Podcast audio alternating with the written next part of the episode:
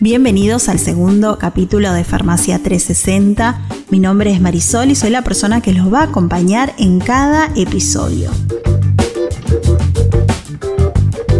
Y en este en particular vamos a hablar de la historia de la farmacia argentina. Vamos a hacer una breve reseña de la historia en la época colonial, en los principios de la farmacia. No sé si ustedes sabían, pero eh, durante la época colonial se llamaba farmacia a la profesión y botica se llamaba al establecimiento. Y según el diccionario de la Academia Española, el vocablo farmacia designa la ciencia y la profesión de esta ciencia, y no al local donde se preparaban y expendían las drogas. A eso se lo llamaba botica, que era la oficina en que se hacen y despachan las medicinas o remedios para la curación de las enfermedades. Cabe recordar que en Buenos Aires colonial no había farmacias, sino boticas y que los primeros médicos que vinieron a América preparaban ellos los remedios que aconsejaban. Y recién por el año 1605 hay indicios de que el primer cirujano solicitó que por su trabajo se tenía que pagar la suma de 400 pesos al año más el importe de las medicinas y ungüentos que suministraba a los enfermos de la población. Si hacemos la conversión eh, al día de, de hoy, que estamos en el 2020, no sé cuánto sería el importe, ¿no? Pero en ese momento, don Manuel Álvarez solicitaba 400 pesos al año.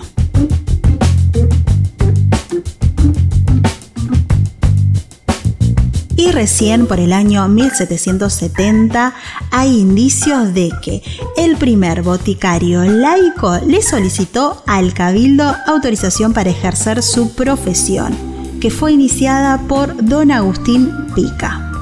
Siguen los años y por el año 1782 en ese momento había 31 boticas y 4 botiquines, que estaban establecidos algunos en tierras argentinas, otros en Bolivia y otros en Uruguay. Siguieron los años, siguieron las reuniones, las peleas por las distintas visiones sanitarias de la farmacia y recién en el año 1935 se consolidó la creación de la COFA, que es la Confederación Farmacéutica Argentina, luego de varios años de trabajo, de varias idas y vueltas. Ustedes imagínense en esa época los farmacéuticos viajando, viajando en, carretas, en distintos eh, medios de, no, sé, no, me imagino cómo, cómo llegaban, cómo se reunían, cómo se conectaban, se mandaban telegramas, cómo, cómo era esa época para poder reunirse. Y antes de eso, antes de 1935, que fue la creación de la COFA, hubieron otros congresos. Estuvo el primer Congreso Farmacéutico Argentino en 1916. Luego vinieron las jornadas farmacéuticas en Capital Federal en 1933. Pero acá viene el dato más importante, el primer Congreso Entrerriano en la localidad de Rosario del Tala en 1934.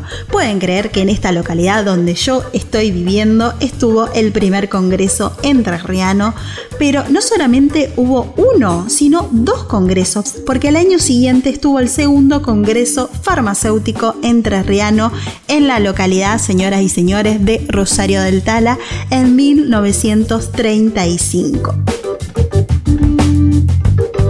Tengo en mi mano el orden del día de ese congreso. Era el primer Congreso Farmacéutico Provincial y además Asamblea General Extraordinaria, a realizarse en la ciudad de Rosario del Tal el día 8 de abril a las 10 horas. Y en el orden del día, por supuesto, están los distintos discursos. Después tenemos el arancel farmacéutico, reforma del petitorio farmacéutico, horarios de trabajo y, por supuesto, clausura y banquete ofrecido a los congresales por la Comisión Directiva del Colegio de Farmacéuticos de la provincia de Entre Ríos. Ustedes pueden creer que en el 1934, acá en la localidad de Rosario del Tala, se hizo el primer Congreso Farmacéutico Provincial. No solamente el primero, sino el segundo. Y yo estoy acá viviendo en Rosario del Tala. No sé, casualidad, la verdad. Eh, me gustaría que después me comenten que, me escriban y si alguien tiene algún dato de la historia argentina, de la historia de la farmacia o de estos congresos que se hicieron en esa época, me encantaría que me escriban y por supuesto me comenten y me pasen toda su información. Si tenés alguna información o algo que quieras compartir, comentar, lo podés hacer por medio de nuestro correo electrónico pharmacommunity360.gmail.com o también nos podés encontrar en nuestras redes sociales como Community Pharma.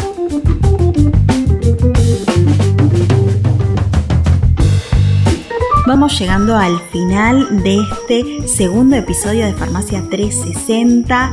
Te llené de información, te llené de fechas, pero bueno, lo importante que tenés que rescatar de todo esto es que en el año hay tres fechas claves donde tenés que saludar a tu farmacéutico amigo, tu farmacéutico de confianza, que es el 25 de septiembre donde se celebra el Día Mundial del Farmacéutico, el 12 de octubre donde se celebra el Día del Farmacéutico Nacional y si no saludaste a tu farmacéutico en esas dos fechas, todavía tenés una tercera chance, que es el primero de diciembre, donde es el Día Panamericano de la Farmacia.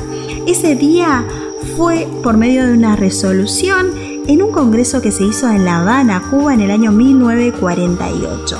Ese día se firmó la resolución donde se consagra esta fecha en conmemoración de aquel congreso y en homenaje a los farmacéuticos de las tres Américas. Así que todavía tenés tiempo de saludarme, porque soy farmacéutica, y de saludar a tu farmacéutico amigo, tu farmacéutico de confianza que está siempre al pie, siempre ayudando, siempre aportando con el consejo del mostrador en investigación, en el control de la presión de la glucosa, en elaboración de preparados magistrales y ya te voy adelantando que el próximo episodio se trata del farmacéutico formulista, donde vamos a tener un invitado sorpresa, un invitado muy especial, que va a ser nuestro primer invitado. Y me voy despidiendo de todos ustedes, muchísimas gracias por acompañarme y me voy con una frase que la quiero compartir con todos ustedes.